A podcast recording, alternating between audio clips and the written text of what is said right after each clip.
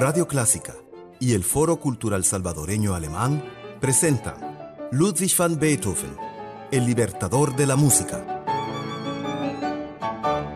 Capítulo 35 La amada inmortal Mensajes secretos de amor en la música de Beethoven.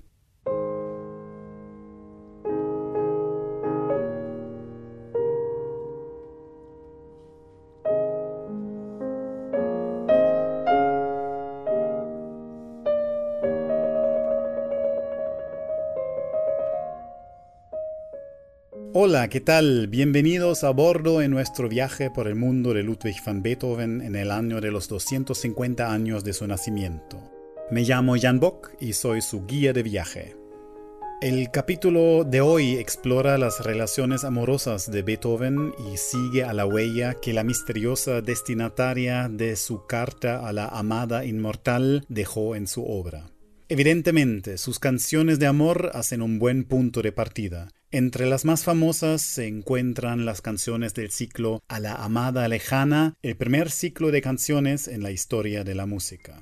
Desde la colina observo el paisaje azul de las neblinas y mira los senderos lejanos donde te encontré, amada mía. Separado estoy de ti por la distancia, montañas y valles se interponen entre nosotros y nuestra paz, nuestra dicha y nuestra pena nada te alcanza, ningún mensajero del amor. Cantaré entonces mis canciones que mi pena te dirán.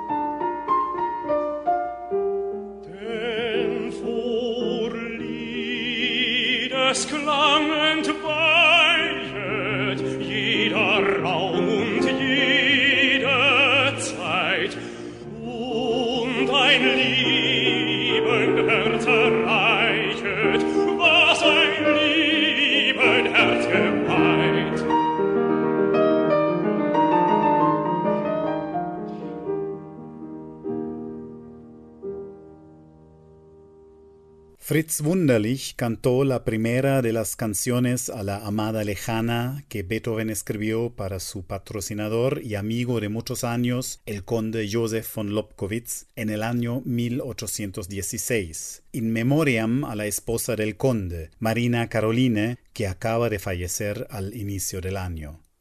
Probablemente Beethoven pensó en sus propias amadas lejanas y amores imposibles, de las cuales habían muchas. Era un hombre sensible y artista carismático y tenía muchas aventuras. Se enamoraba y desenamoraba rápido, típicamente con sus alumnas de piano.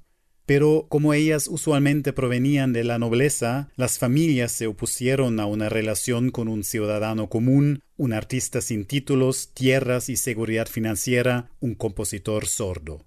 Sin embargo, Beethoven no perdió la esperanza de encontrar la mujer que lo salvara del aislamiento en el cual vivía debido a la sordera.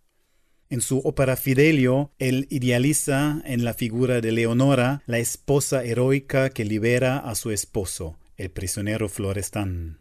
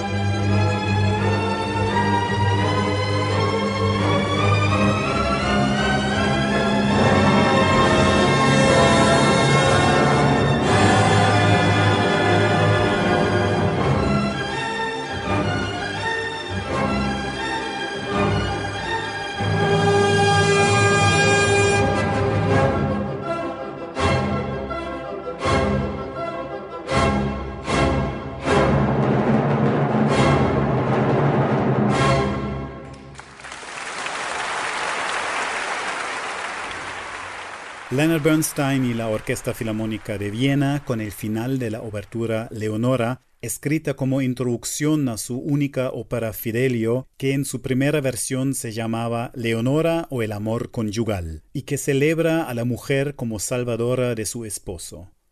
Beethoven no conoció al amor conyugal en carne propia, y cuando murió soltero encontraron una misteriosa carta de amor en una parte secreta de su escritorio dedicada a la amada inmortal. sin nombre ni fecha completa y que nunca fue enviada. Mi ángel, mi todo, mi mismo yo, ¿puede nuestro amor existir si no a través del sacrificio? Puedes cambiar el hecho de que tú no seas completamente mía, yo no completamente tuyo. Donde sea que estoy, tú estás conmigo, tan cerca, tan lejos. No es nuestro amor un verdadero edificio celestial, pero también firme como el firmamento.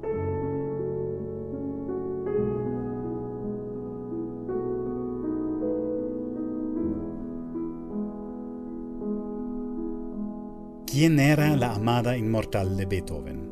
Hay muchas especulaciones, teorías, bibliotecas enteras escritas en la búsqueda de la identidad de la misteriosa amada inmortal. Varios musicólogos y biógrafos se orientaban en las obras que Beethoven dedicó a sus alumnas. Tal vez pensaron que las obras más románticas indican los amores más profundos. La famosa sonata que estamos escuchando en el fondo y que mucho después recibió el apodo Claro de la Luna, la dedicó a la condesa Giulietta Guicciardi, lo que algunos tomaron como prueba de que Giulietta era la amada inmortal.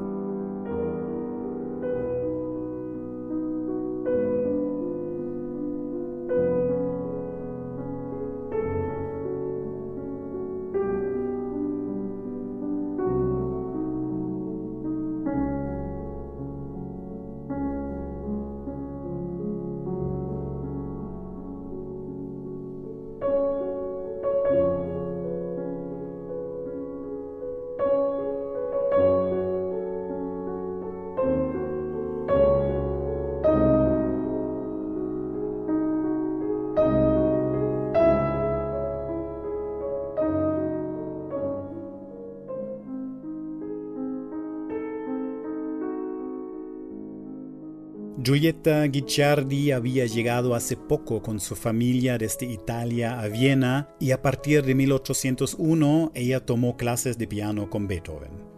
Ella tenía 17 años y Beethoven 31, cuando los dos se enamoraron y Beethoven confesó a un amigo, Estoy mejor desde que he vuelto de mezclarme con la gente. No lo vas a creer cómo pasé los últimos años de triste. Mi pobre oído me pareció un fantasma. Evité a la gente, así que parecía ser misántropo, pero no lo soy. Y el cambio positivo lo produjo una niña encantadora, mágica, que me ama y que yo amo. Son los primeros momentos de felicidad en años, y es la primera vez que siento que el matrimonio podría hacerme feliz. Lastimosamente, no es de mi clase social.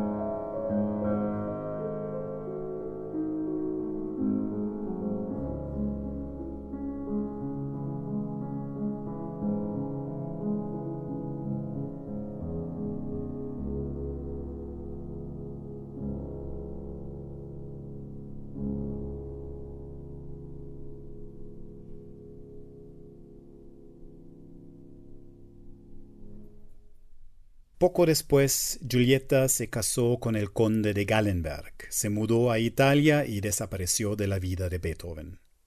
Esta es la historia típica de las aventuras amorosas de Beethoven. La música y el piano los conecta, la pasión se enciende rápidamente e inspira a composiciones sentimentales como testigos del amor. Pero la diferencia de clases no permite que se continúe la relación, con una sola excepción, Josephine von Brunswick, una prima de Giulietta y otra alumna y affair de Beethoven, pero nunca le dedica directa y públicamente una obra, justamente para guardar el secreto de una relación que se enciende y apaga repetidas veces durante la corta y trágica vida de Josephine.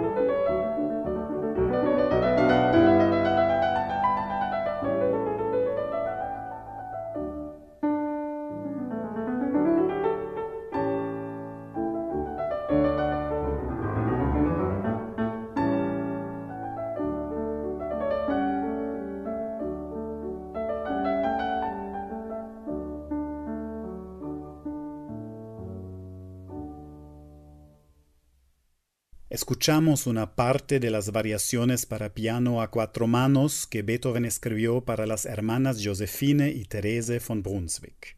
Es una obra bastante sencilla y convencional, un regalo personal para sus dos alumnas que no fue publicada y así no provocaba sospechas. Pero la melodía contiene un mensaje importante, porque viene de la canción Ich denke dein, pienso en ti, sobre palabras del poeta Johann Wolfgang von Goethe. Pienso en ti cuando la luz del sol brilla desde el mar. Pienso en ti cuando el destello de la luna se refleja en las fuentes.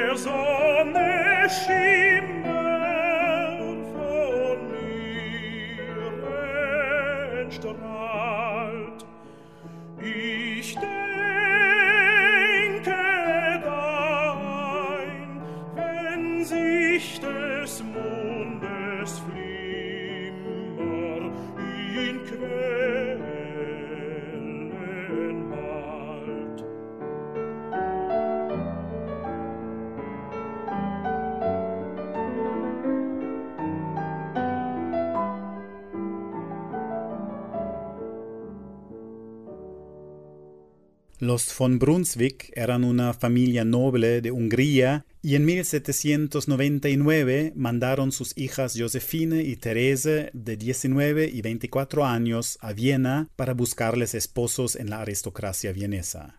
Una parte del programa de introducción a la alta sociedad eran las clases de piano con el pianista más famoso de la ciudad.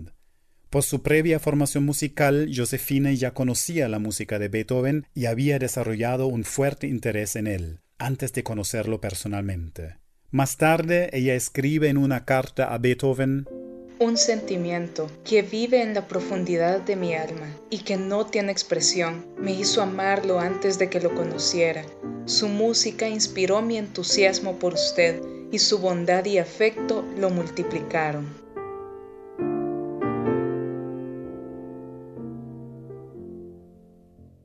Cuando Beethoven y Josephine se enamoraron, el matrimonio de Josephine con el conde von Daim, 27 años mayor que ella, ya estaba arreglado.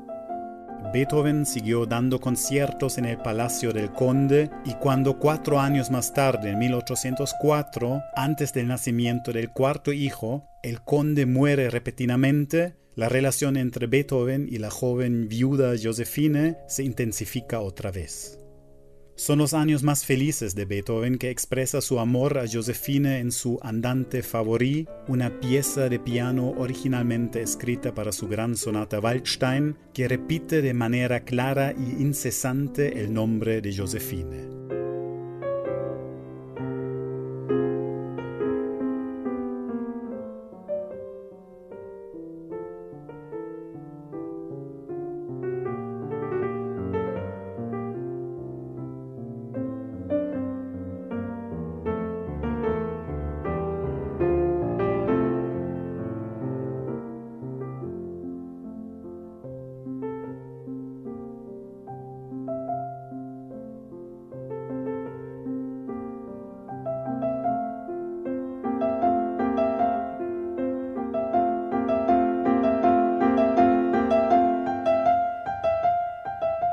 Escuchamos a Alfred Brendel con el andante favori, que Beethoven tocaba en todos sus conciertos en aquellos años. Pero en vez de publicarlo, le regaló el manuscrito a Josephine, su amor secreto. Ella responde, Tienes mi corazón desde hace mucho tiempo, querido Beethoven. Si esta seguridad puede darte placer, la recibirás del corazón más puro.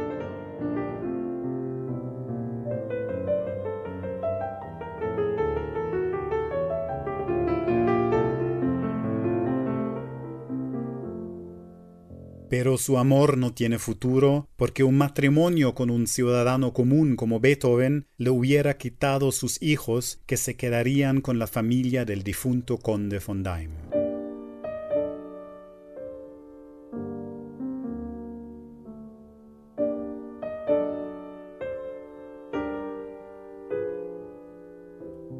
Este privilegio y el placer de su compañía podría haber sido el adorno más hermoso de mi vida, pero no puedo satisfacer este amor sensual. Tendría que violar los lazos sagrados y créeme que es cumpliendo con mis deberes estoy sufriendo, pero sin duda nobles motivos han guiado mis acciones.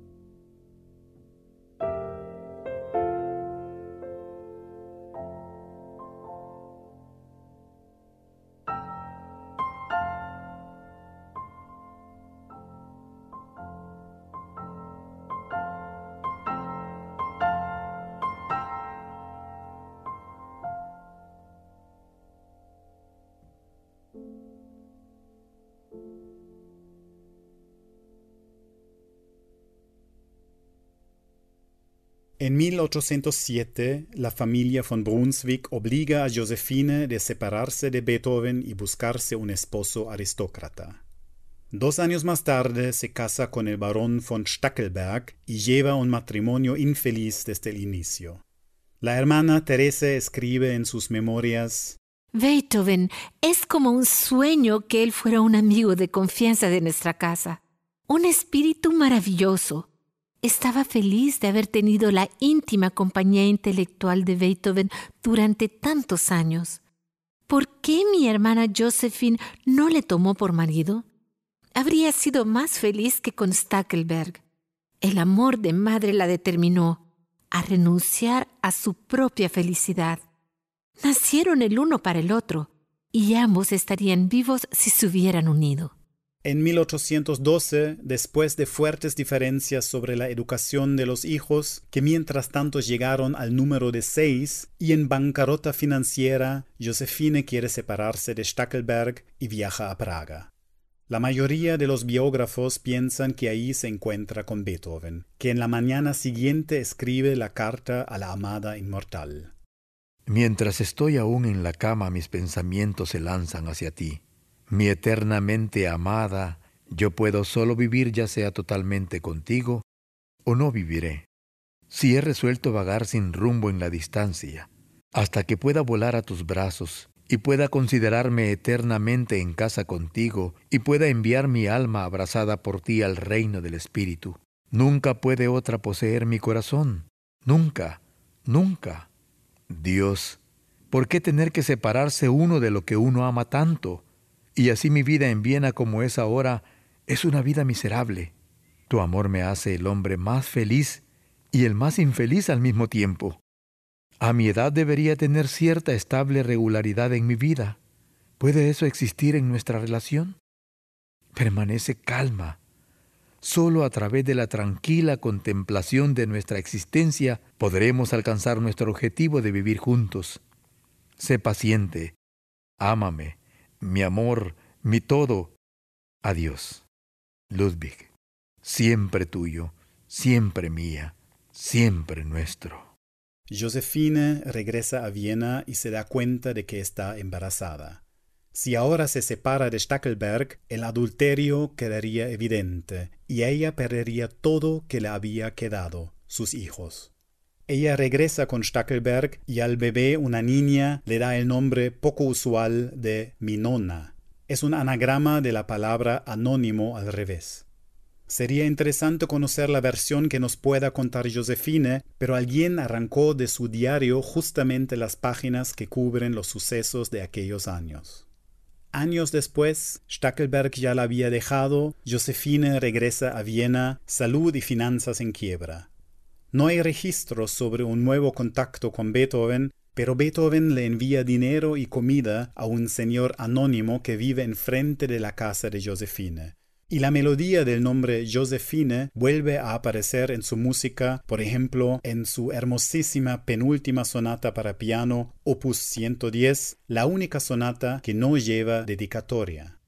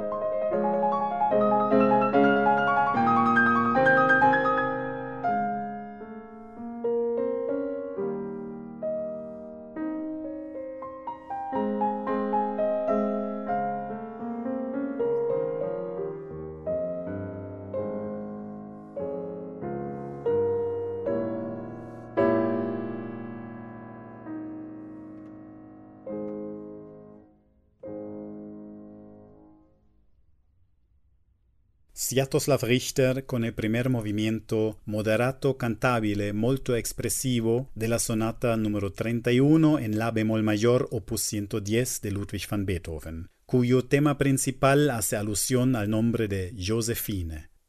Beethoven compuso esta sonata en 1821, el año que Josephine von Brunswick, el amor de su vida, muere con apenas 42 años de edad. El tercer movimiento es una área de lamentación de una profunda tristeza como no la volvemos a encontrar en la obra de Beethoven.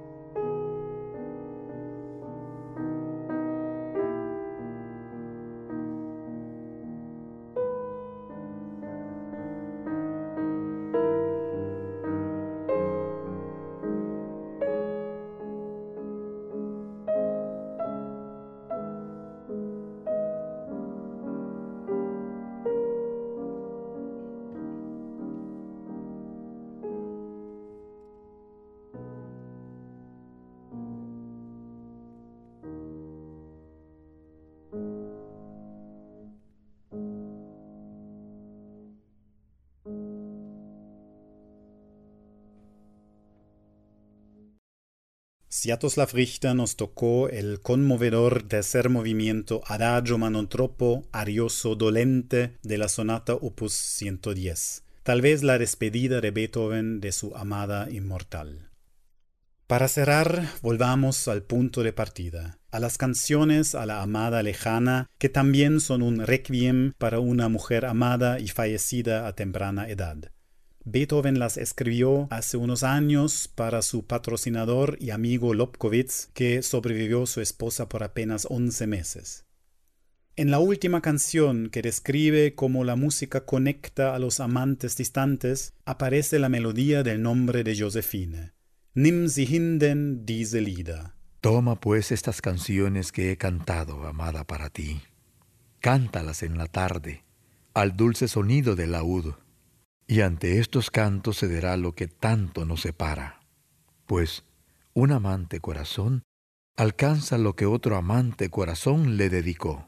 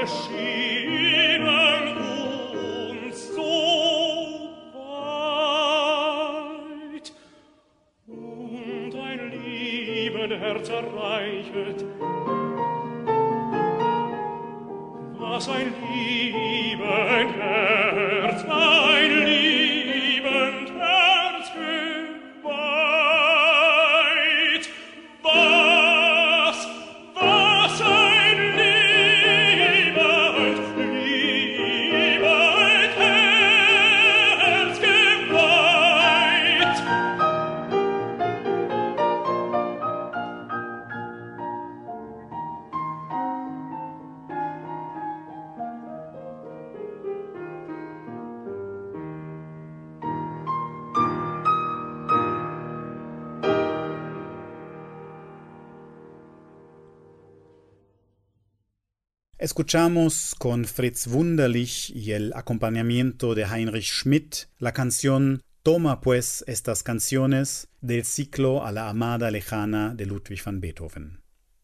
Es curioso que esta melodía se ha vuelto un código secreto de otra pareja musical que tenía que esconder su relación por un largo tiempo, Robert y Clara Schumann, que al final superaron la oposición del padre de Clara por la vía jurídica y lograron casarse.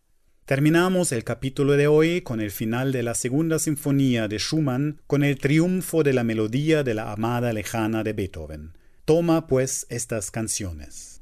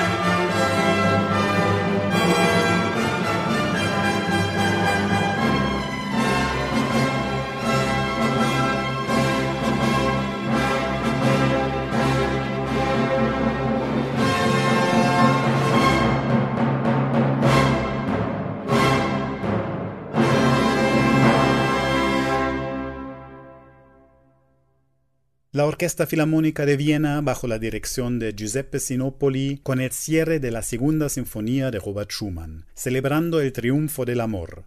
Con eso terminamos nuestra exploración del periodo mediano de Ludwig van Beethoven y en el próximo capítulo ya analizaremos la transición a su estilo tardío, que nos abre otro mundo de misterios y obras muy diferentes, pero igualmente magistrales.